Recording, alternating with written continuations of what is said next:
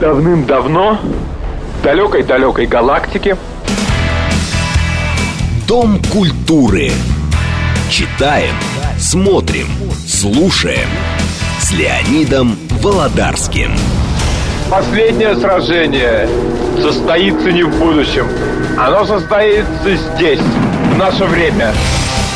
Дом культуры Леонида Володарского. Программа предназначена для лиц старше 16 лет. вернулся с медалью за отвагу. А Юрий Иванович Дроздов был командиром противотанковой батареи. За бои в Берлине получил орден Красной Звезды. Что это была за жуткая профессия командир противотанковой батареи? Прочите у Артема Драбкина. Резидент в Китае в те времена, когда наши страны были злейшими врагами. Резидент в Соединенных Штатах Америки на важнейших должностях. Когда из Москвы ему запрещали извещать о том, что наш высокопоставленный мидовский чиновник Шевченко в Нью-Йорке может быть предателем и потенциальным перебежчиком, продолжал снабжать центр этой информацией. Предупредил великого реабилитатора всех времен и народов Хрущева о том, что будет, как на Даманском. Хрущев написал на его донесении «Не верю». Никогда не боялся говорить правду вышестоящим начальникам. В последний раз сказал это начальству уже когда у нас победила демократия и потерпел поражение тоталитаризм. Был отставлен с должности, но активную жизнь свою продолжал. Если кого-то заинтересует этот величайший человек, в интернете достаточно кстати, вполне внятных материалов. Я не знал лично Юрия Ивановича Дроздова. Я собрал дотошно то, что о нем могли рассказать офицеры, которые с ним работали, и из интернет-источников. Много хороших фотографий. И официальная фотография, когда Юрий Иванович с погонами генерал-майора, при полных своих регалиях. Но мне почему-то из всех фотографий больше всего нравится его фотография в Кабуле. До того, как под его руководством там подменяли режим. Шляпа, неброская, плащ или куртка, автомат, через плечо, дулом вниз, за спиной, выражение совершенно полного спокойствия, спокойствия умного. Короче говоря, человек на своем месте. Это впечатление мое, человека штатского, который относится к Юрию Ивановичу Дроздову именно таким образом. А лучше, чем я, расскажет человек, который не один год работал под его началом. Это полковник КГБ в отставке, ветеран группы спецназначения «Вымпел» КГБ СССР Сергей Шестов. Сереж, здравствуй. Алло.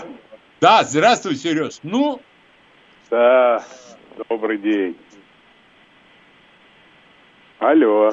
Давай, давай про Юрия Ивановича. Чего-то я, чего-то я, я тебя плохо слышу, так э, как издали. А ты подключился ко мне? Да, да, да, я подключен, я тебя слышу абсолютно нормально и жду, когда ты начнешь свой рассказ про Юрия Ивановича. Угу. Ну, в общем и целом, ты, так бы сказать, представил Юрия Ивановича. А, хотя о нем можно говорить долго и рассказывать интересные вещи. Что я бы хотел? Я э, штатно не служил в его подразделении С. Но мне так посчастливилось, что я от вымпела в свое время был прикомандирован к управлению С.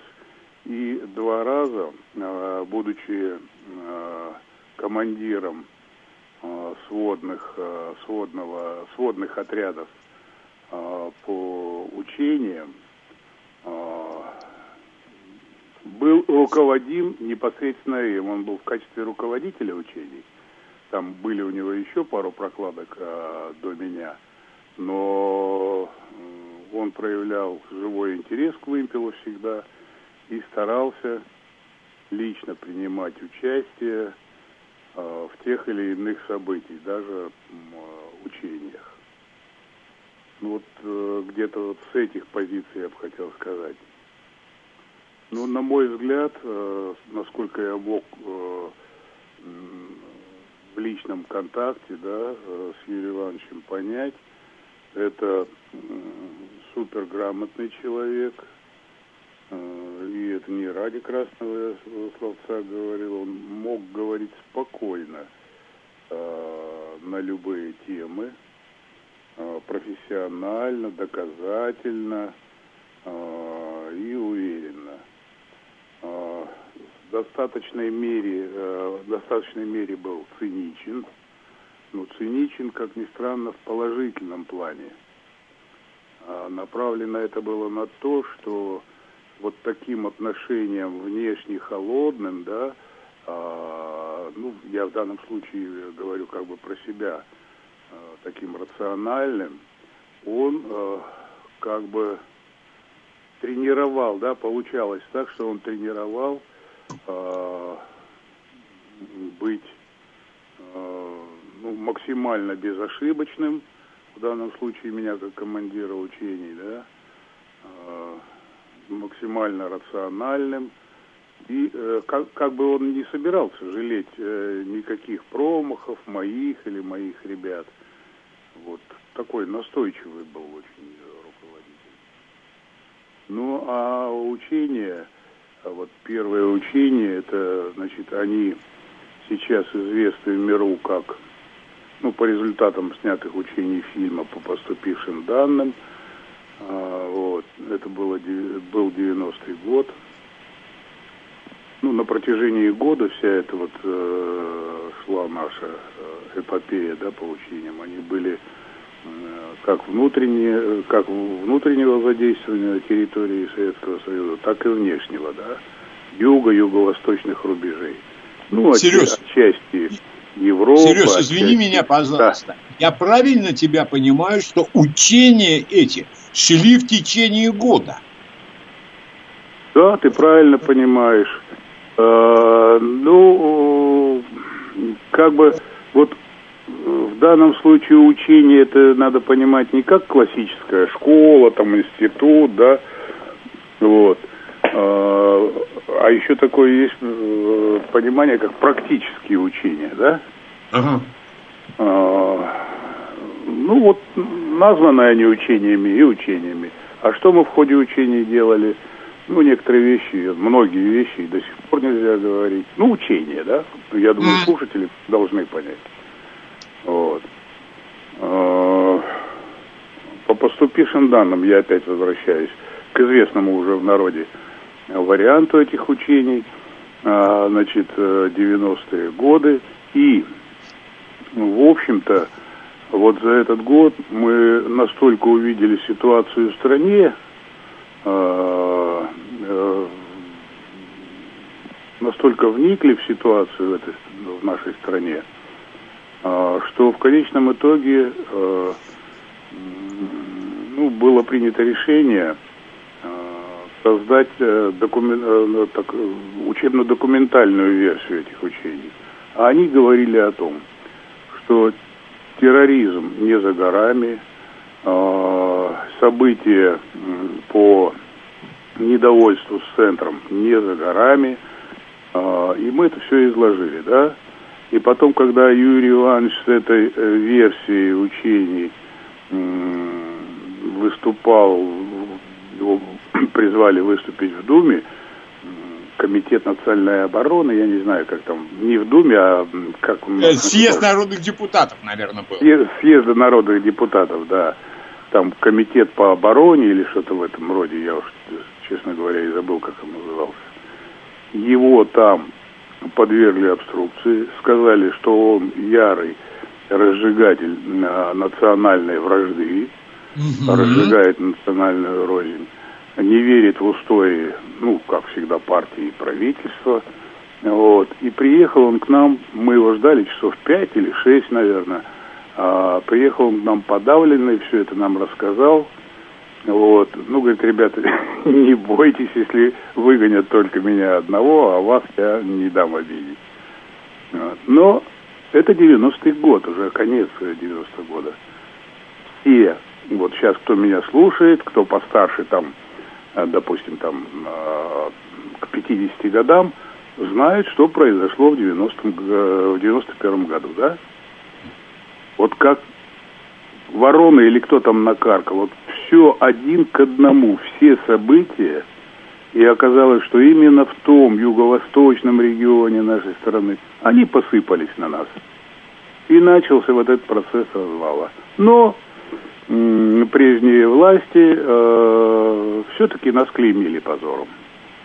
А в данном случае я говорю о уровне его предвидения, да, мы mm-hmm. тоже соображали, а, к чему все идет, как ну насколько это будет быстро, насколько это будет зло. Аля. Аля. Да, да, серьезно. Сколько это будет зло и непредсказуемо, да, для обычных обывателей всей страны. Это, конечно, вот э, говорит о его э, вот таком практическом мышлении. А у тебя пикалки там идут в эфире? Нет, у меня все нормально да хорошо, главное, чтобы не, не э, мучить народ. Угу. Вот. А, ну, пожалуй, мне к этому моменту уже больше нечего. А правильно объяснять э, э, ход из учителей, да?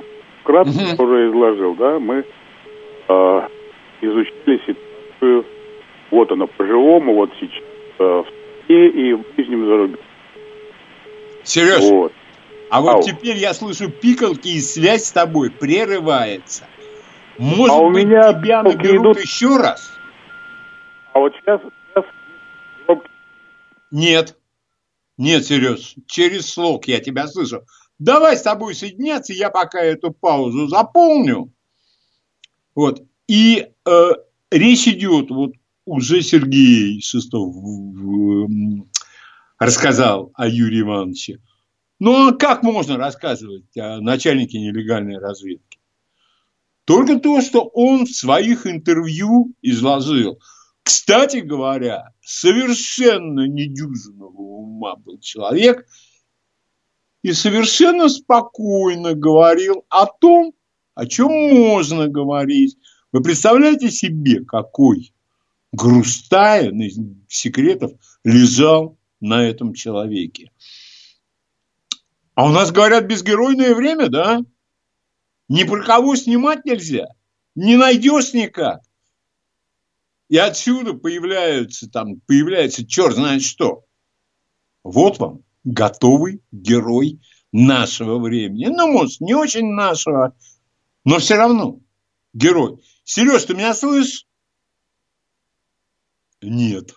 Вот но в любом случае я счел невозможным пройти мимо... Так, все наладилось? Да, все, отлично. Э, Сереж, да. скажи, ну, пожалуйста. Ну, что бы я еще хотел подчеркнуть. Да. То э, совпало весь наш э, прогноз, разрисованный на фоне, э, назовем их, учений, совпал 100%, включая Украину мы озорничали на территории а, Украины тоже. Вот все совпало на сто процентов. Вот и считайте, кто такой Юрий Иванович и как все, все это он мог э, предугадать, предвидеть. Можно и сказать, ой, да нет, да ему просто повезло. Ну, будут считать, повезло так повезло. Мне все значит повезло, если вот. он слал информацию о Шевченко, о возможном советско-китайском конфликте И опять все Нет, я, я говорю о тех, кто здесь случайно родился. Они скажут, да, ладно, болтать Это совпало. Да. Вот, вот и все, совпало, да и все. Я ну, бы даже сказал не случайно, а ошибочно. А где-то в этот же период, чуть-чуть раньше, параллельно э, вели, вели, э, вели этот процесс учений да, годовой, э, запускался проект э, международных, э, международного взаимодействия, ну, назовем под рубрикой с кубинцами, да, с кубинцами. Ну, с испаноговорящими, да, ну, с, с, с людьми из Латинской Америки, вот. И меня в нагрузку еще тоже штупнули вот этот с э, командиром э, международного отряда, вот. А здесь уже мы, так сказать, э, побольше охват был э, интересов, да, по ходу дела. Вот. Э, ну, здесь все прошло тоже хорошо. Я, почему я вспоминаю об этих кубинских учениях? Он точно так же относился к иностранным участникам учений, да, э, представителям спецподразделений э, зарубежья, как к нам.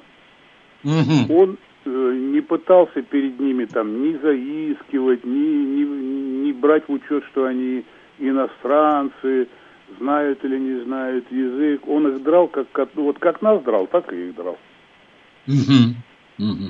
И, как ни странно, включая высокопоставленных лиц, да, не просто э, членов э, Объединенного международного отряда, а высокопоставленных лиц, которые были в качестве со э, руководителями этих учений с Дроздовым, да, они все это понимали, воспринимали, ну, ну только вот плохо знают русский или приходится там на испанском говорить, да.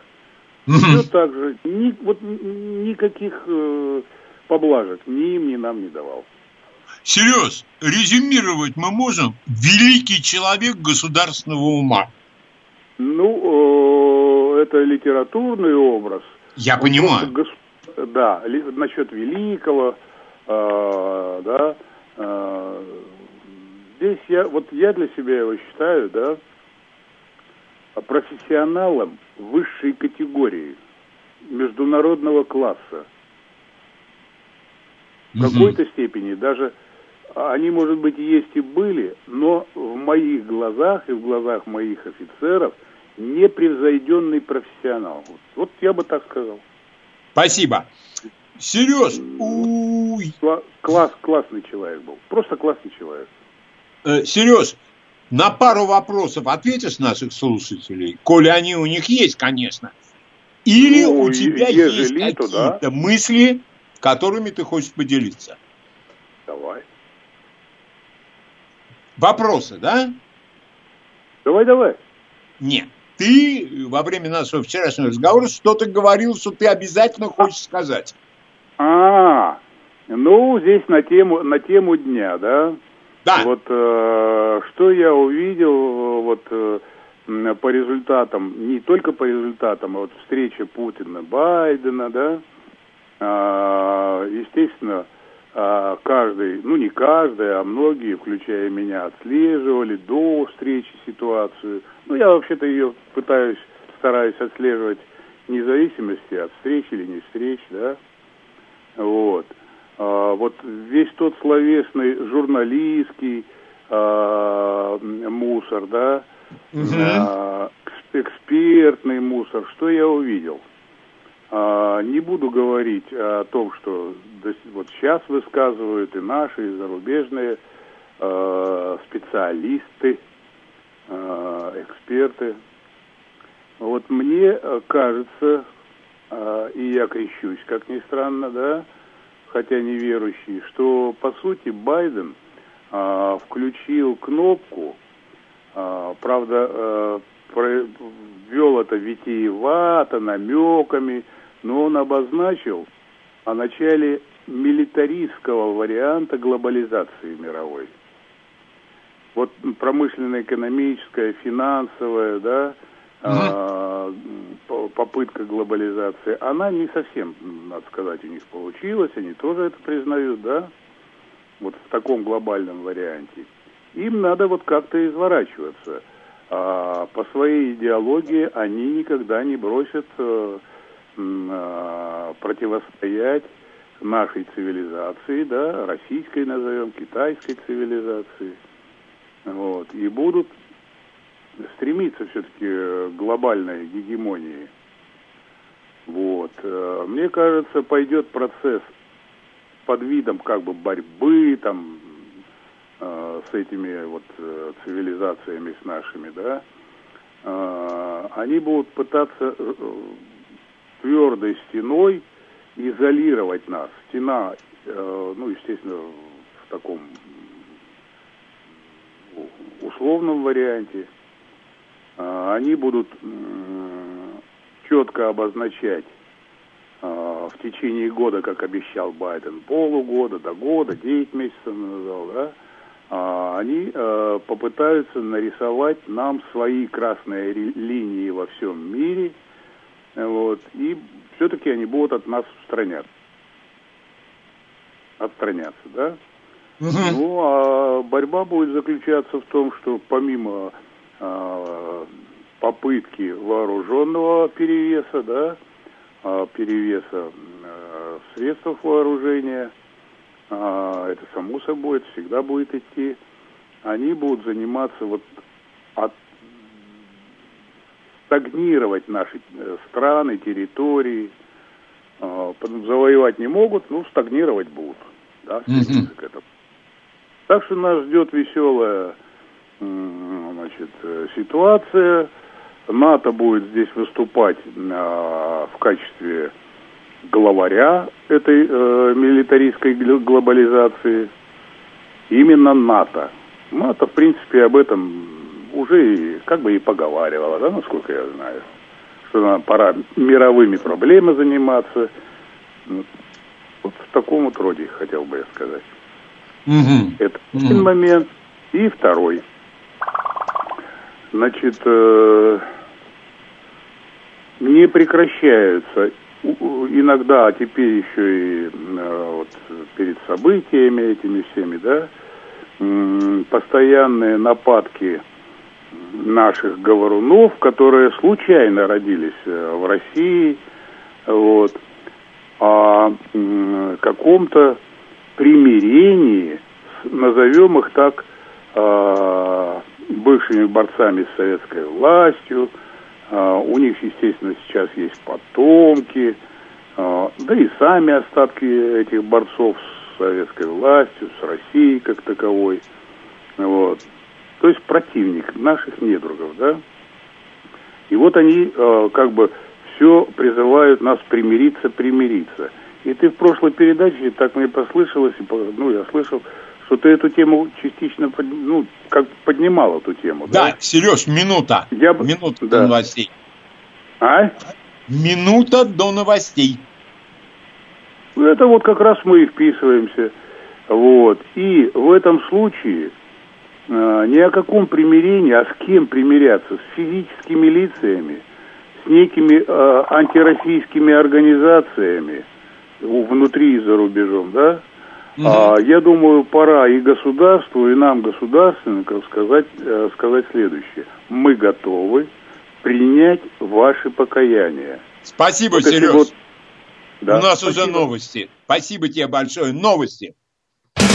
Читаем, смотрим, слушаем. Дом культуры Леонида Володарского. Теперь поговорим о культуре перевода. Я пропагандистов наших в Ютьюбе не смотрю. Мало интересно мне это. Кого-то смотрю для того, чтобы убедиться в том, на том же пути или нет. И смотрю одного человека, которого очень уважаю. Э, но фамилию называть не буду. Он об этом знает, и мне этого вполне достаточно. Не мне судить пропагандиста, который сегодня Я даже не знаю, дома он бывает или нет. Он постоянно защищает Родину то по телевизору, то по радио. И я не собираюсь обсуждать, как он это делает, как я к этому отношусь, мало интересно. Но человек вдруг полез в мою епархию. Он начал делать замечания переводчикам. Неважно, американским, нашим. Не надо никогда любителю лезть на кухню. Например, он говорит, там, что не перевели, когда Байден в интервью сказал, что когда мы играли в футбол, одну секундочку, было использовано выражение to play ball. Play ball – это играть в любую игру с мячом. Тренер говорит своим спортсменам, и я это слышал огромное количество let's play ball, пошли играть. Во что?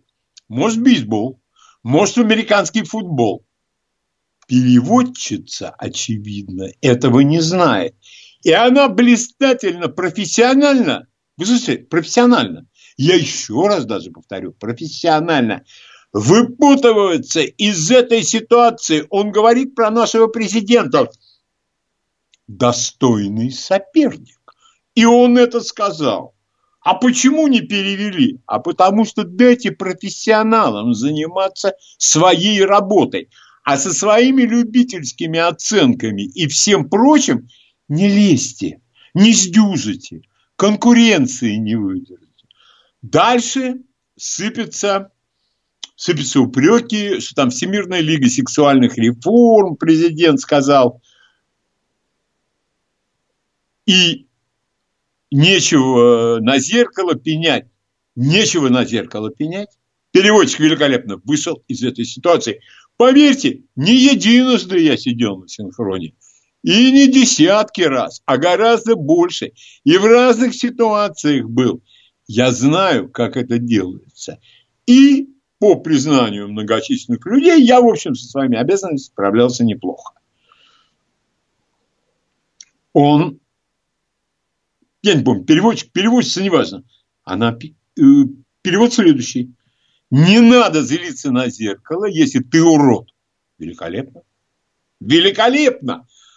А то, что там это Крылов, ну давайте, переводчик встанет, и Путину скажет, вы подождите, я сейчас тут всем объясню, ну так, коротенько, минут на 15. Правда, хорошая сцена могла бы быть. Может быть, даже посильнее финальной, последней сцены э, из Гоголевского ревизора. Всемирная лига сексуальных реформ. Здесь есть небольшая слабина небольшая, потому что Всемирная лига сексуальных реформ реально состоялась организация, надо было что-то придумать. Переводчик этого не сделал. Это небольшой минус в его адрес. Можно было бы, наверное, перевести. Вы обращаетесь в школу Хогвартс. Вы обращаетесь, я не знаю, к лесому, к водяному, к трем богатырям. Всем все понятно. Всем все понятно. Далее немного о наших интервьюерах. И откуда такая реакция у президента? Президент уже столкнулся с тупой американской блондинкой, я повторяюсь, с тупой американской блондинкой, чтобы вы не подумали ничего плохого, Меган Келли, что ли, неважно, тупая.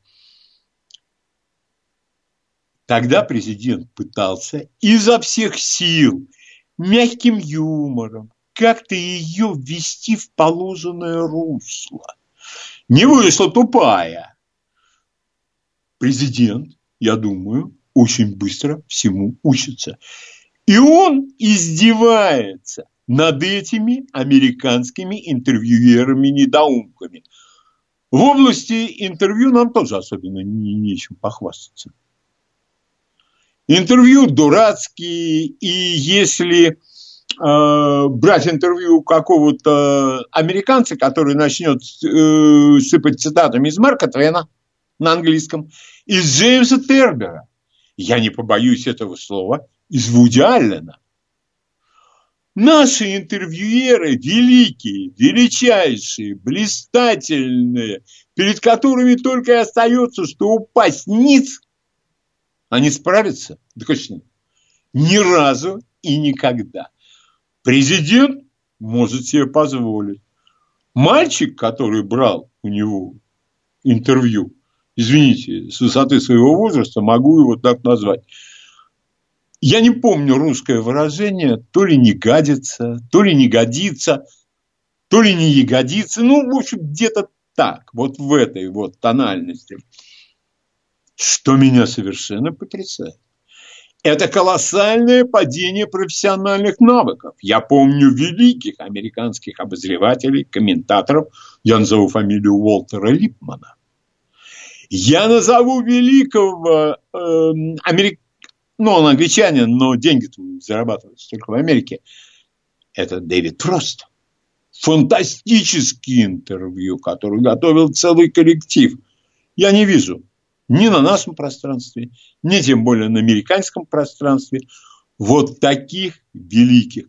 Сегодня время посредственности. Вы посмотрите на просторы интернета нашего. Все берут интервью. Все. И все берут интервью с одинаково многозначительными лицами. Они играют лицом, они изображают работу мысли. Ну, не гадится или не годится. Не получается. Поэтому в этот раз президент был абсолютно на высоте. Он над ними издевался, то есть над этим мальчиком. Или, если мы окончательно перешли на русский язык, он их троллил. Ну, извините, но я должен хоть слово по-русски сказать. Что еще привлекло мое внимание во всем этом? К интервью надо готовиться. Тщательнейшим образом готовиться. И ни в коем случае нельзя плакать посередине того, как у тебя берут интервью. Или как ты там что-то излагаешь. Двумерная длина и ширина, высоты уже нет, плоско все. Неинтересно. Ну, вот, пожалуй, и все. Не давайте, пусть переводчики судят переводчиков. Про, про спецоперации и возможные военные конфликты пусть говорит Сергей Шестов. А когда я на определенных телевизионных площадках вижу знатоков, в любом смысле можете это понимать, которые несут пургу по любому поводу. Сегодня они про Сирию, завтра они про наше э, новое оружие, послезавтра они еще про что-то – я уже говорил, скажу еще раз.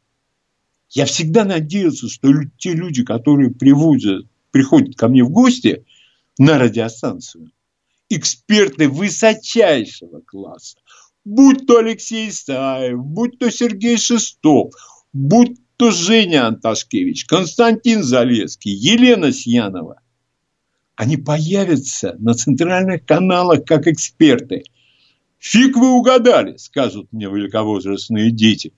Ну какому ведущему, бредущему нужны такие эксперты? С ними ухо востро надо держать, надо за каждым словом следить. Ну ладно, тема исчерпана. Пусть знающие люди судят других знающих людей. Вот, об этом я и хотел сказать. Дальше пришлось. Но не было у меня никакого желания смотреть конфликт между спортивным обозревателем, ну, хорошо, спортивным, ладно. Чемпионат мира он не выиграл, по-моему, Олимпиаду не выиграл. Ну, работает в телевизоре, ну, хорошо. Против то ли певица она, то ли еще, то ли продукт Дома-2, а это диагноз. И вы знаете, не стал я их слушать. По одной простой причине. Я увидел, как они одеты. Так нельзя одеваться. Так нельзя. Это свидетельствует об одном. О безвкусице. Если ты выходишь на улицу, один разговор. Но если ты стоишь на телеплощадке, когда тебя смотрит огромное количество людей, вот здесь работает народная пословица «встречают по одежке». А я не хочу дальше знакомиться с этими людьми и провожать их. Я их мысленно провожу. И сразу вкуса нет, а как писал классик, вкус – отменная манера. И не надо мне рассказывать про то, что это не имеет никакого значения. На улице, да. Никакого значения не имеет. На отдыхе, ну, надень ты на себя на пляж э, зеленые штаны с люриксом и нежно-розовую блузку со стразиками. Ну, кто-то не обратит внимания, кто-то возьмет плечами, кто-то отвернется. Но когда ты выходишь под телекамерой, будь любезен соответствовать и умственно, и внешне. И вот у меня к вам какой вопрос. А вы согласны со мной, что если ты в общественном пространстве, то если ты на радио, ты должен уметь говорить по-русски. А если ты под телекамерами, если ты сам не знаешь, как одеваться, книжку почитай или спроси, надо ли встречать на телевидении людей по одежке. И я жду вашего звонка. А то, что эти люди, с моей точки зрения, получают совершенно непомерное освещение, э, у них колоссальное количество времени, ну так нам такую культурку и сварганили. Но об этом, о культурке, чуть-чуть позже. Здравствуйте, пожалуйста, ваше мнение. А, здравствуйте, Михаил Москва. Да, Михаил, здравствуйте. Ну, у меня впечатление, что их и даже не по одежке, а по прическе уже можно встречать. Там иногда такие попадаются экземпляры, что я не знаю, их в мире животных, что ли, показывать или еще как-то. И еще позвольте добавлю чуть-чуть про перевод.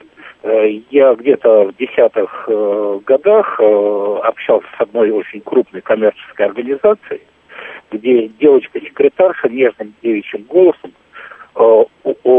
вечером у нас, утром в Канаде, звонила в Канаду и просила прислать факс с нижегородским акцентом. Я а. представляю, что там в Канаде происходило после этого. Нет. Я пытался акцент. это объяснить начальнику, но он говорил, что она окончила там какой-то институт, а я специального языкового образования не имею, поэтому, в общем, идите лесом. Ну, бывает. Спасибо. Спасибо большое. А, никогда нельзя к себе серьезно относиться. Это чревато. Это чревато. Те великие люди, с которыми я сталкивался, максимально самокритично и очень демократично относились к себе сами. Пожалуйста, ваш звонок, ваше мнение. Здравствуйте. Здравствуйте. Э, там это Тамара. Ну, вы знаете, если все дозволено, то что говорить, если радиокультура, например, называет Марину Роскову Расковой, что он никогда не слышал. Человек в возрасте называет Марину Роскову Расковой фамилию, улица Марины Расковой. Это тихий ужас. И у меня к вам большая просьба. Повторите, о ком вы вначале? У нас радио выходит из строя от жары. Зачем это? Я фамилии не называю. А, ну извините. Зачем мне устраивать? Потом он начнет опровергать. Опровергать-то нечего. Виноват кругом. Спасибо большое. Спасибо большое. А, пожалуйста, ваш звонок. Здравствуйте. Алло, здравствуйте. Согласна полностью с вами, а хочу еще добавить. Вот отношение к артистам. Вообще они когда-то выходят на пенсию или как? Э, вот музыкант-пианист, прекрасный музыкант, но старый. Руки вот старые, смотришь уже, волосы, а он из себя Ванна Клиберна молодого. Вот это тоже как-то вот на телевидении. Играй дома. Но это вопрос вкуса. Отсутствие вкуса. Дурной вкус. Это дурной вкус, здесь я ничего больше не могу сказать. Это же ведь... А с другой стороны, э, прекрасно же понятно, вроде бы надо уходить. А поди заставь себя самого уйти. А, вот тут-то вот и начинается. Вот тут-то и начинается. А когда у тебя э, 950 миллионов подписчиков – и ты из себя ничего не представляешь ни с какой стороны. Абсолютно. Ни голоса, ни фигуры. В данном случае я про одну личность там говорю. Вот. И никто не убедит эту мадаму или мадемуазель, э, я не в курсе, а, что не надо этого, не надо. И, кстати говоря, хочу сказать, Дом-2 – диагноз, КВН – диагноз. Пожалуйста, последний я, судя по всему, звонок принимаю. Здравствуйте. Да, алло, говорите, пожалуйста. Нет, так нет, так мы с вами не будем говорить. Никак. Вот, э, если вы хотите позвонить, то вы должны знать, что когда вы дозваниваетесь, вы мгновенно отключаете радио. Иначе вот подобное нечто и происходит. И по-другому никак это не назовешь.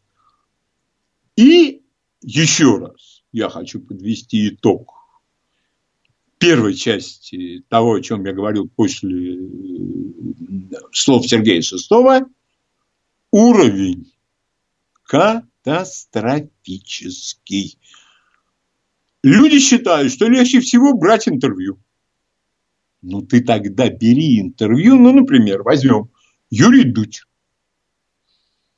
Он берет интервью каких-то рэперов, причем они на меня производят большое впечатление э, тем, что они кажутся непромытыми. Но у тебя что, вокруг народу нет, кто тебе правду скажет? Подготовься, приведи себя в должный вид. Я не слушаю, и у меня замечаний никаких нет. Но когда этот персонаж начинает брать интервью, как бы я ни относился к этим людям, у Дмитрия Киселева, у Познера, куда ты лезешь? Куда ты лезешь? Знаете, такое впечатление складывается, что вот в интернете, в Ютубе полным-полно, там лежит какой-нибудь алабай – огромный. А вокруг него скачет щену, который там то ему головой в пузо ткнет, то пытается его за хвост прихватить. И он смотрит, смотрит, потом так лапой шевельнет и отскакивает щену колобай. Впредь наука будет. Но вот будет ли она в средствах массовой информации? Прошу прощения, этого я вам в данном случае сказать никак не могу. Итак, теперь хотел бы вам порекомендовать два фильма. Оба, по-моему, 67 -го года, и рекомендую я их вам по разным причинам. Первый – это режиссер Джон Бурман. Фильм называется «В упор» – «Point Blank». В главной роли Ли Марвин.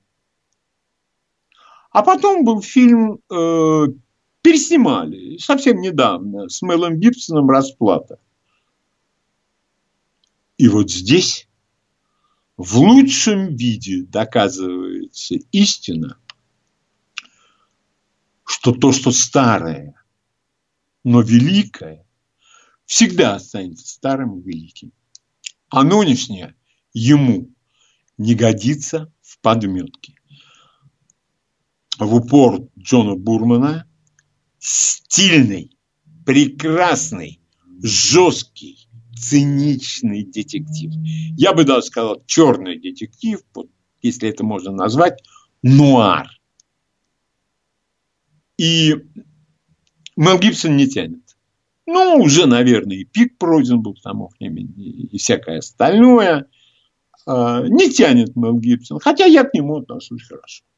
Я, Гамлет, конечно, люди, которые говорят, что он велик в роли Гамлета, я могу от себя сказать, что, ну, ребят, ну, не все Гамлета вы видели. А я бы э, посоветовал бы на Гамлета Лоуренс Оливье обратить внимание.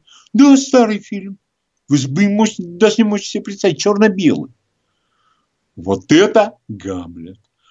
Кто-то кричит, а вот каким Гамлетом был Высоцким? Крайне посредственно. Поверьте мне, видел. И в роли Гамлета огромное количество великих английских актеров. Вот я думаю, в первую очередь их и стоит смотреть. А второй фильм для меня это образец мифотворчества в кино. Хотя из этого фильма опять пытались сделать борцов с системой, э, с ужасами капитализма и так далее, и так далее. Это фильм Артура Пенна «Бонни и Клайд». Фильм красивый.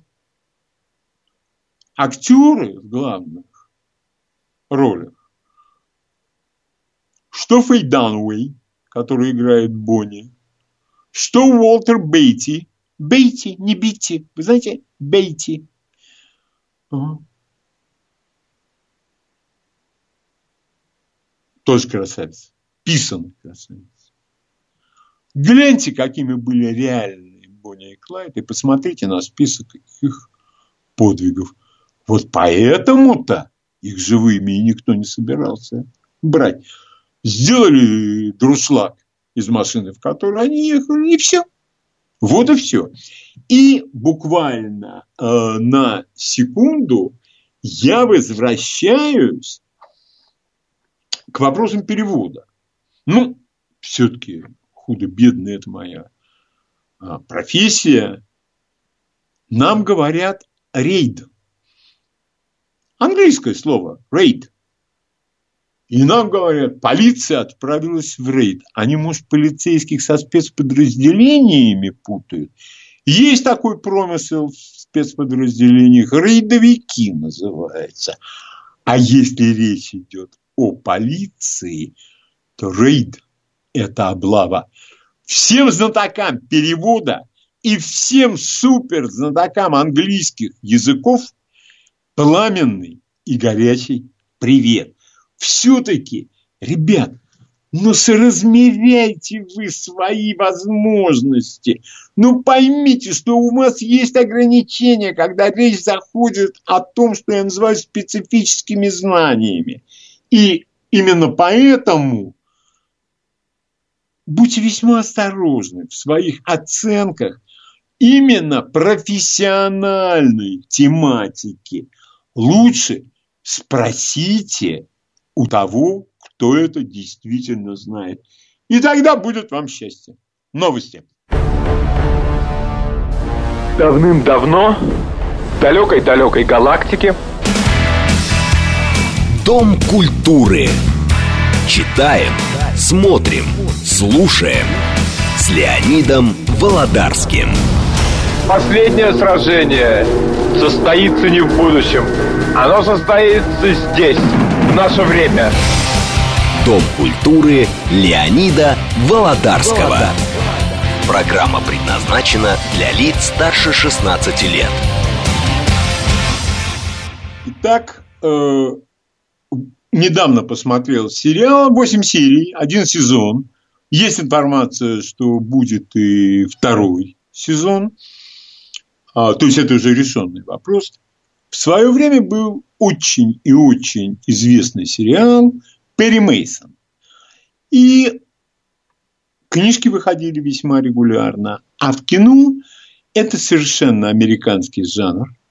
То есть его придумали американцы, и называется он «Драма зала суда». Наверное, можно перевести и поглаже, но большая часть такого фильма, и я могу назвать, например, «Вердикт» Сиднея Ламета с Полом Ньюманом, «Свидетель обвинения» по Агате Кристи с Марлен Дитрих, да и много еще чего из жанра courtroom драма. Судебная драма, наверное, так будет перевести лучше. Вот для любителей классического исполнения рекомендую от всей души. Детей от экранов надо убрать. Все достаточно жестко, все достаточно кроваво. Ну, а как вы хотите? Когда речь идет о деньгах, о мошенничествах, о людях, которые мешают твоим схемам, а у тебя и головорезы подручные есть, и деньги, чтобы им заплатить.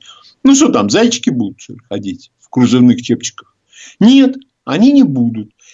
Эм, опять же, это есть с русскими титрами на одном ресурсе. Я этот ресурс, естественно, называть не буду. Э, они радиостанции деньги за рекламу не платят. Ну и, значит, так оно и будет. Захотите, найдете.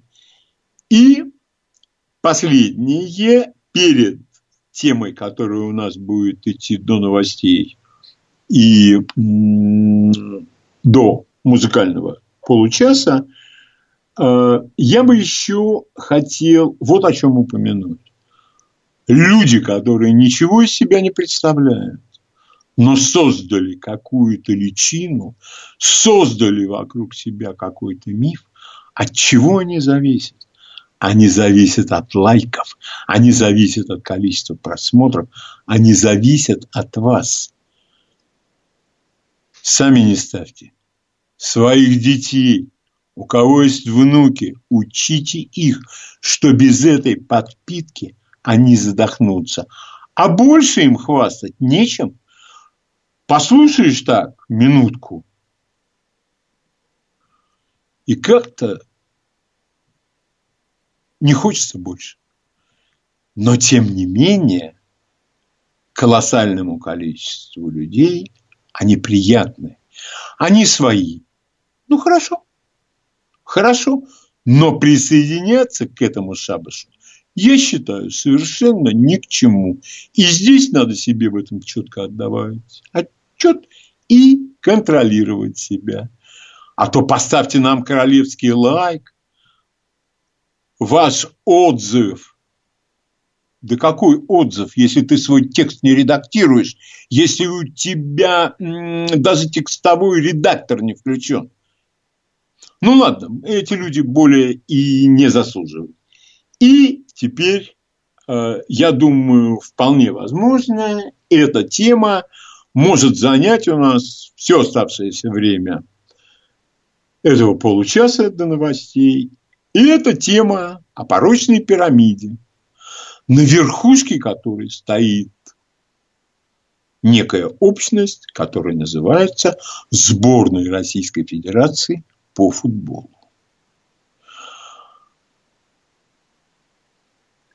Значит, теперь сейчас в связи с чемпионатом Европы только из утюга не раздается чье-то мнение.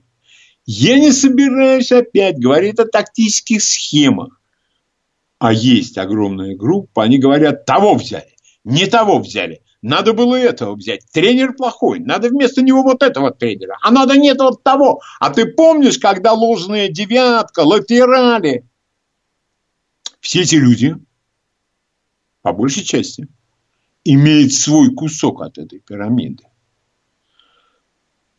Если вы хотите, чтобы сборная России выступала на том, с моей точки зрения, абсолютно убогом уровне, на котором она выступает сегодня, у меня нет к вам никаких претензий, значит, все надо оставить абсолютно неизменным и ждать, когда откуда-то с неба на нас свалится 22 суперфутбольные звезды, непонятно откуда. И тогда будет нам счастье, мы победим всех, всегда, везде. Другая группа, я думаю, самая многочисленная, все прекрасно понимает, но по каким-то причинам мнение свое не выражает. А мнение, мне кажется, абсолютно понятное и даже примитивное. Система организации нашего футбола не годится никуда, ни в какую избу, ни к какой родственнице. Не годится совершенно. И когда я понимаю, я не популярен. Да, я понимаю, а как? А наши ребята? Это не мои ребята. Это сто процентов. Эти ребята получают бог знает сколько. А когда речь идет о каком-то клубе, который содержится за счет губернии, республики, большого города, я могу сказать только одно. Ну, тогда мы должны быть постоянно чемпионами мира, потому что вы, ребята, у нас у всех в неоплатном долгу. Но я что-то не вижу желания возвращать долги. Им хорошо, я прекрасно это понимаю. А что у них плохого-то? Тут про кого-то какой-то игрок. Да и не важно, какой игрок. Ему будут платить 30 тысяч евро в месяц. Как как? Сумму повторите, пожалуйста, а лучше пришлите прописи. 30 тысяч, у нас все проблемы решены. Давайте все это сведем до великолепной организации детского футбола. Это мое предложение. И только мое. Играют пусть у нас коллективы физкультуры. И тогда отвалится весь этот шлак, которым облеплено, и которые прогрызли изнутри пирамиду нашего футбола. И они поначалу, пущай себе едут, поиграют в Словакию. Может быть. Я не знаю, не, на Австрию, наверное, поначалу не потянут. А потом, когда наши будут играть в Реале, я не побоюсь этого слова, в Манчестер Юнайтед, в лучших европейских клубах, вот они будут приезжать и почитать играть за национальную сборную, как за счастье, как за честь. А что тут? А сыграл как могут. Они играют как могут. Нет. Я помню игроков нашего футбола, которые бились до конца и, между прочим, на фоне даже самых лучших сборных выглядели вполне себе так. По крайней мере, за них не было стыдно. Я абсолютно не собираюсь разбирать, как мы играли с бельгийцами, как мы играли с финами, которым надо было забить много голов, кстати говоря. Мне это не мое. Но, как болельщик с колоссальным стажем, я считаю, что нынче любой местный успех нашей национальной сборной по футболу лишь продлит срок жизнедеятельности вот этой самой пирамиды, о которой я вам и говорил. И вот мне сейчас хотелось бы проверить, насколько слушатели и болельщики любого пола разделяют мои взгляды на наш э, футбол. Потому что меня уже... Что это, кстати говоря, что это за обозреватели и журналисты, которые тренеру слова боятся сказать? А что это за независимые обозреватели? Которые на жаловании у ставочных контор. Я представляю себе, как кто-нибудь попробует такому комментатору, как Герри Линникер, и футболист был прекрасный, и комментатор хоть куда, кто-нибудь ему попробует сказать, что он должен говорить. Ха, ничего не получится. Итак, ваше мнение, пожалуйста. Здравствуйте. Добрый день, Юрий Москва. Здравствуйте, Юрий. Я в подтверждение ваших слов хочу привести высказывание Зинедина Зидана, э, который сказал, ну, точно цифр не скажу, но принцип такой. Он сказал, я больше никогда в свою команду русских не возьму, потому что если я беру европейца, он получает миллион долларов, и он стремится заработать два, играет еще лучше. А русскому дашь миллион долларов, у него все хорошо, он вообще никуда не стремится. Да. То есть вот я прошу... точно подтверждение ваших слов. Я прошу прощения, это сказал Йохан Кройф, а, мо, у ну, которого извините, в Барселоне извините. играл Игорь Корнеев. И Йохан Кройф, учитывая нежные чувства, которые голландцы пытают, питают к немцам, он сказал, э, немец получает миллион хочет получать два, а русский получает 700 тысяч, не может, то есть, нет, русский игрок может получать 700 тысяч в каком-нибудь там Тоттенхэме. Не вот, наша... ну, принцип, принцип слов похож, да. Да, принцип... да, нет, в принципе, вы, мы с вами абсолютно на одной волне. Спасибо вам большое. Ваше мнение, пожалуйста. Здравствуйте. Здравствуйте, Алексей Кроватко. Ну и в целом я с вами абсолютно согласен. Правда, тут пример, который сейчас привели, наверное, он немножко устарел. Просто надо понимать, что такое 700 тысяч или там для жителей Советского Союза, ну, в 90-е годы. Поэтому, вот, э, это, на это многие погорели.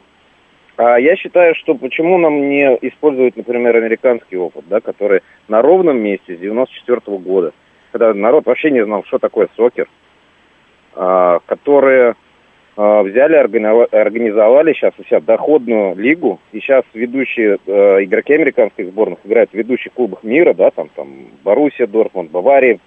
И Согласен. достаточно высокие, высокие результаты. Там принцип-то в чем? Потолок зарплат – все управляет лига. Зарплаты выплачивает лига. Да, это, система. система. Они могут себе иметь, там, по-моему, одного игрока с нелимитированной зарплатой, ну, условно, Дэвида Бекхэма ну, или это... вот Златана Ибрагимовича. Все, спасибо. Спасибо большое, спасибо за звонок.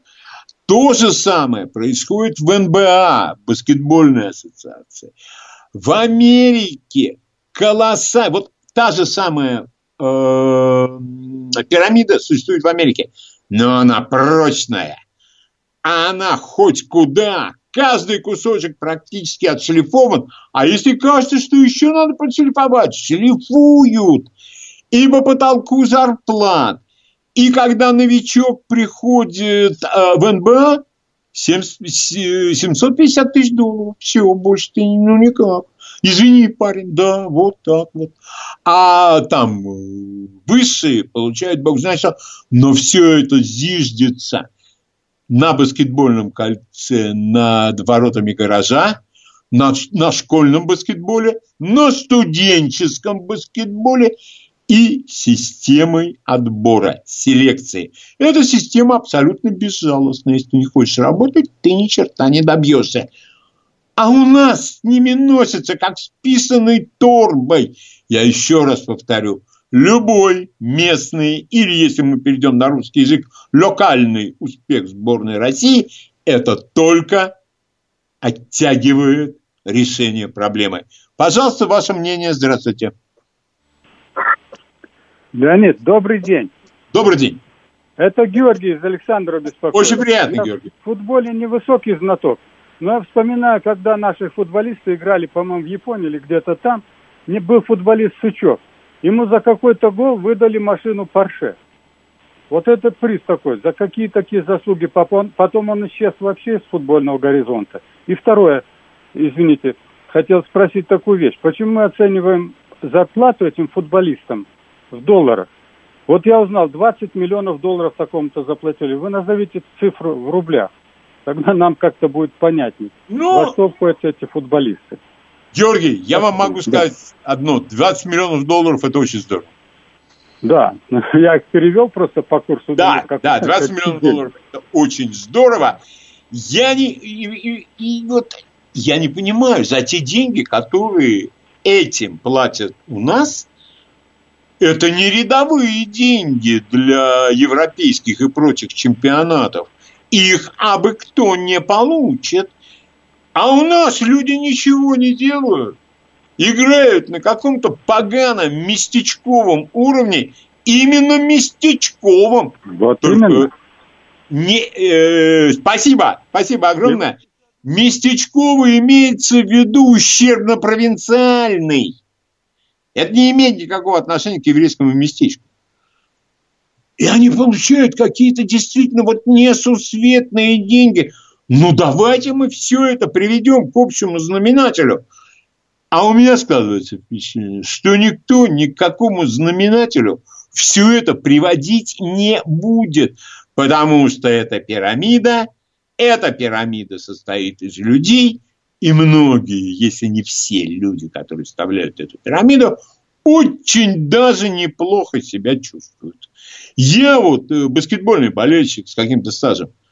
Но когда уходил Майкл Джордан, ну, все, конечно. Ну, откуда взять еще? Вот, уйдет сейчас там еще кто-то. Там, я не буду называть фамилии, не самый популярный у нас вид спорта, американский профессиональный баскетбол. А на подходе все новое, все новое, все новое. И если ты не стал суперзвездой, обладая такими качествами, ты сам виноват. Ты спился, ты скололся, ты дал слабину. А если ты понимаешь, что за такие деньги надо работать и жертвовать собой, действительно жертвовать. И с травами люди играют. Болельщик не поймет. Болельщик не поймет, если человек получает такие деньги, говорит, у меня пальчик болит. Ой, нет, не пройдет такое. Ваше мнение, пожалуйста. Здравствуйте. Алло. Да, здравствуйте. Да, здравствуйте. А, У меня муж был футбольным болельщиком и болел за, м, Не важно. за торпедов в, эпоху рассвета его, да? И Это у него был знакомый один, Иванов. футбольный агент. Вот насчет пирамиды я просто хотела вам сказать, да? И этот футбольный агент на тот момент уже имел миллионы долларов. Он пристраивает футболиста куда-нибудь в какую-нибудь команду и имеет с этого процент. А поскольку футболисты сами знаете, сколько, да, получают, вот и агенты тоже. Вот вам пирамида тоже подтверждение ваших слов. Я думаю, спасибо. Спасибо большое за звонок. Мне, я не знаю эту кухню, но я думаю, что агент не может существовать в вакууме. Ему нужны связи, ему нужны знакомства, а за все за это надо отдать. И вот таким образом система и дальше продолжает быть все более сплоченной, все более изощренной, а мы имеем, что имеем. Причем меня поражают люди, которые отказываются смотреть иностранные чемпионаты, а смотрят наш отечественный. Сравни, может, и мнение изменится. Ваше мнение, пожалуйста. Здравствуйте. Да, здравствуйте. Здравствуйте. Ну, ругаться нельзя, ругаться нельзя в эфире, поэтому я, наверное, кратко могу про нашу футбольную... Да нет, я не буду. Я уже давно их предал всех анафеме, скажем так, в этот. И я не завистливый, я не завидую деньгам чужим, но это действительно непорядок. Как же так? Ну, за деньги надо работать. Они, они не работают, они получают деньги, они, э, они не понимают разницу. Понимают, вернее, они все. Ну, здесь можно деньги заработать, а можно получить. Они их получают. Вот. И еще раз предаю их анафеме. И меня еще потрясают вот эти футбольные сборища на спортивных каналах вокруг, извините, круглого стола. Все орут, все стараются друг друга перекричать. Ребят, хотя бы слово критики, хотя бы анализ состояния нашей футбольной системы, пирамиды. Нет. Нет. Молчат. Не высказывают свое мнение. А они все больше защитника надо было оттягивать то ли вперед, то ли назад, то ли в бок. Пожалуйста, ваше мнение. Здравствуйте. Здравствуйте, Леонид Ростислав. Ну, почему-то абсурдность только в зарплатах футболистов. Вот на какие деньги ездила на сафари в Африку Екатерина Андреева? Если у нее программа главный... Подождите, это не... Ростислав, поймите, что если объявлена какая-то тема, значит, эта тема сегодня обсуждается. Другая тема будет в другой раз. Ну, это отвлечение вот от общей картины. У вас только... У вас Общая картина... Э, мы можем... Э, давайте предположим, что у нас все везде хорошо, вот футбол и телевидение, это там не очень все хорошо. Вряд ли. Вряд ли, я так думаю. Но, опять же, вы понимаете, нечего ждать. Кто лучший комментатор? Да никто. Да никто. Единственное, я могу назвать Слуцкого, потому что он и по-русски неплохо умеет разговаривать, и специалист. Ладно. Пожалуйста, ваше мнение по поводу состояния нашего футбола. Здравствуйте. Да, добрый день. Спасибо за эту тему поднятую. Состояние, конечно, чудовищное. Но у меня вопрос – «Газпром» содержит команду «Зенит». Спрашивается, да. на какие шиши? На наши народные? Конечно. А, а за что? Это другой за вопрос. Какой а другой вопрос? Это тот же самый. Пусть отчитывается, Я... а «Газпром» банкротить, черт побери. Это наши деньги содержим уродов. Вот ситуация какая. Дальше. Чмошников. Дальше. Чмошников содержим. У меня Спасибо. просто нет все, слов. Все, все, все. Спасибо большое. Не будем Э, руководствуются нашими эмоциями. Э, хотя я помню, был такой фильм 57 года «Три мушкетера», режиссер Бернар Бордери.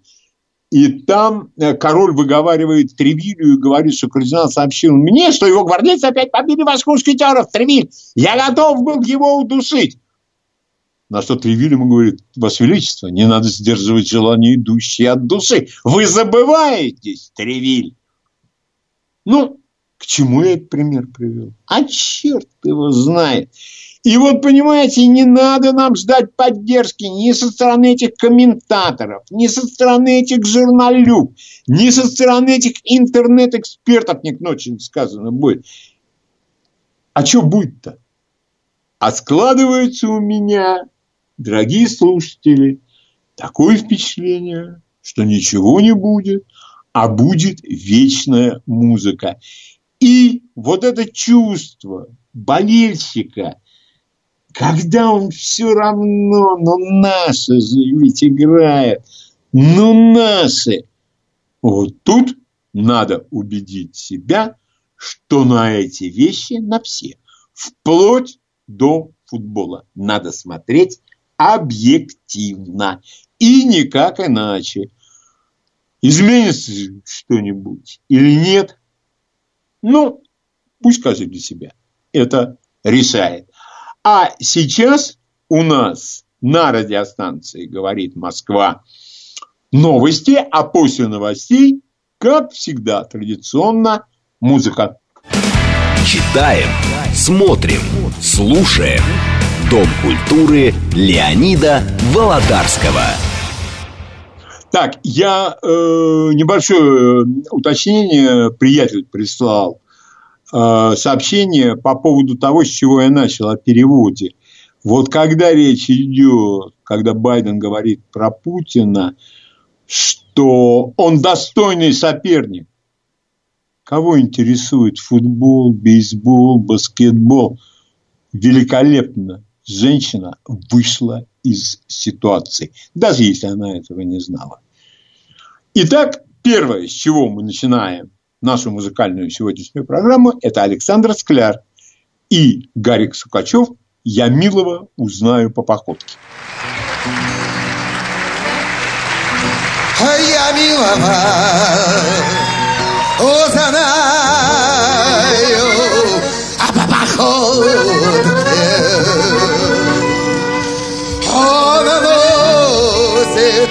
носят брюки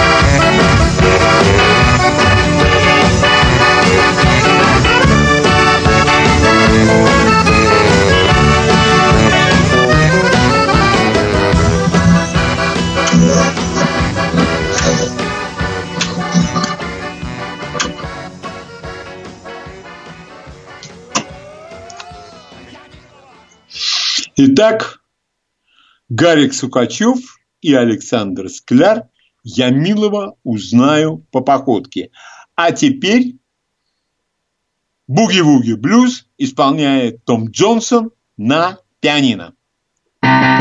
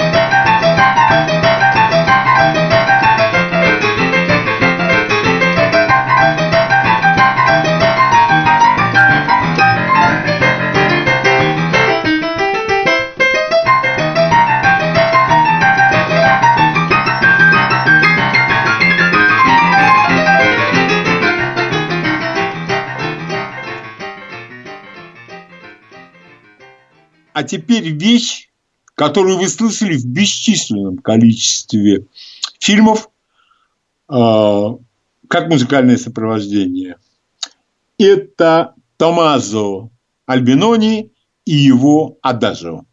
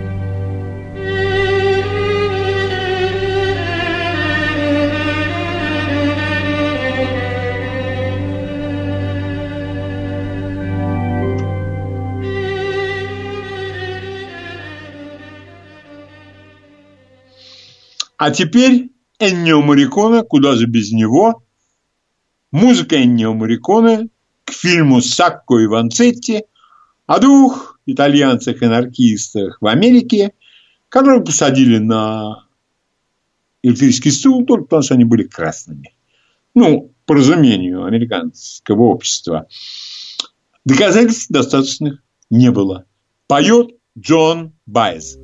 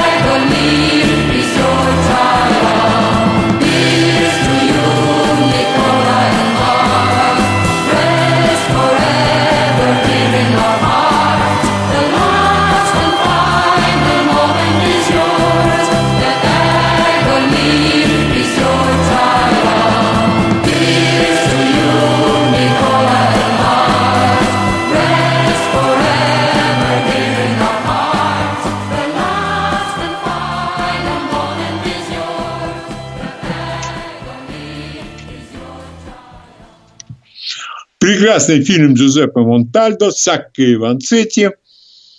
И музыка, соответственно, в фильме слышится гораздо лучше, чем она слышится просто по радио. А, и следующая вещь – это легендарная группа The Doors, «Двери», которые, наверное, сейчас уже и забывать стали. И их очень известная песня «People are strange». Странные эти люди – People are strange when you're a stranger. Faces look ugly when you're alone.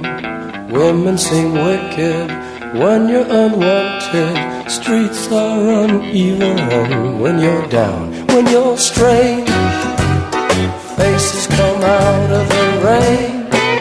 When you're strange, no one remembers your name. When you're strange when you're strange, when you're strange. People are strange when you're a stranger. Faces look ugly when you're alone. Women seem wicked when you're unwanted. Streets are uneven when you're down.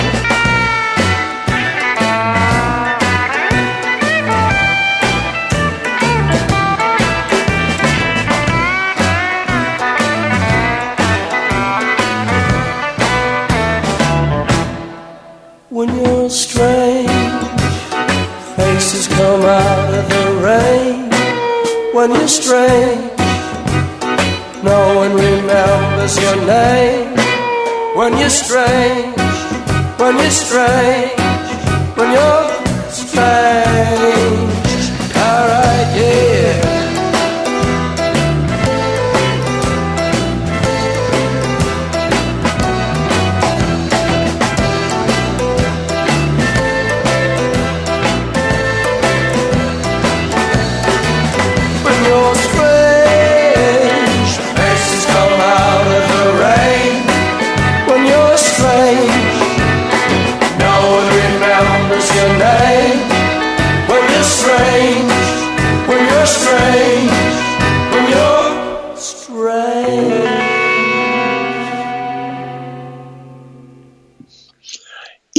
последняя вещь сегодня в музыкальной программе – это одна из первых песен, которые исполняются в фильме, название которого переведено с точностью да наоборот «Беспечный ездок», где воспевается свобода людей, которые на прекрасных автомобилях едут по Америке, только они для, до этого килограмм 50 кокаина продали. И вот на эти деньги они обрели свободу. И все там совсем не так явно, как казалось в свое время. И хиппи там показаны, и странные это люди, и то, что у них все будет хорошо, когда об этом говорит один из героев фильма, вызывает большие сомнения. Итак, группа Steppenwolf, Born to be Wild, рожденные неистовыми.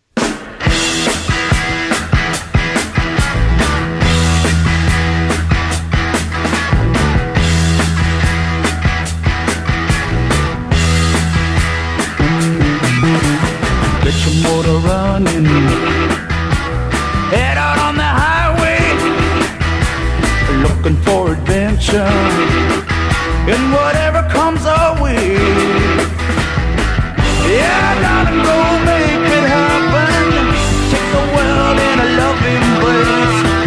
Buy all of the guns at once and explode into space. I like smoking lightning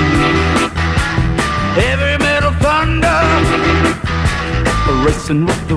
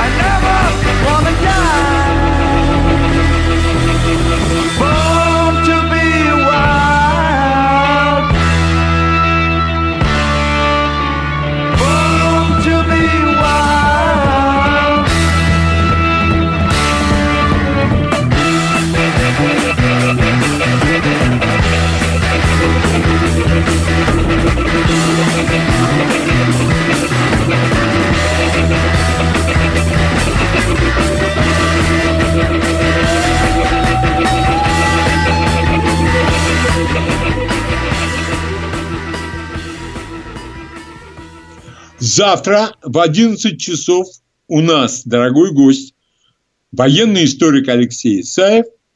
Тема его лекции беседы «Война Сталина». О чем пойдет речь, включайтесь завтра. Это будет очень интересно. И я уверен, вы не пожалеете. У нас еще остается какое-то время, и поэтому я задаю вам обычный вопрос. Что интересного прочли и что интересного видели в последнее время? Здравствуйте, пожалуйста, ваш ответ. Алло. Да, здравствуйте. А, добрый день. А, Андрей, Москва. Очень приятно. А, вот я посмотрел замечательный фильм «317 взвод» с Бруно Кремером 65 -го года, французский. Ага. Ну, читаю интегральное исчисление Эйлера. К сожалению, не в оригинале, но поскольку написано... Я не... Я... Хорошо, я себя записываю. Спасибо огромное. Спасибо. Э, я читаю, заканчиваю читать историю техасских рейнджеров. Называется «Культ славы». Ох, как же классно они умеют создавать исторические мифы. Ну, всего на 85%, ну, господи, ну, 15% там отчасти это и правда. А все остальное ну никак. И ни с какой стороны. И вторая книга, э, это называется она «Анархия», это история о том, как Британская империя ручками Остинской компании завоевала Индию. Вот это читается почище любого детектива. Пожалуйста, ваш рассказ. Здравствуйте. Добрый да, день. Здравствуйте. Александр Александрович на линии. Ну вот э, недавно вот открыл для себя э, прозу Михаила Елизарова. Э, слушайте, вот библиотека и роман очень вообще мощно написано. И он, кстати, еще и пишет стихи и песни. Вот очень, кстати, обратите внимание, есть там, конечно, среди таких довольно средних, очень даже шедевральные вещи. Вот. Из музыки, вот э, недавно познакомился с итальянским таким хэви-металом, вот Flash God Apocalypse. Вот шикарные ага. клипы вообще. И, ну, такой уже металл, знаете, академического плана, уже совершенно прям практически классика. Вот. Ну, а из фильмов, не знаю, вот э, из последнего, вот мини такой сериал «Захват» очень мне понравился. Э, это чей? Крепче, крепче, э, по-моему, вот так вот. Что-то такое там, видео захват. Там про монтаж, там английский сериал, как там они э, в общем, монтировали события, в общем-то, ну, реально... Все. Спасибо. Спасибо большое. Спасибо всем, кто слушал. До завтра. До свидания.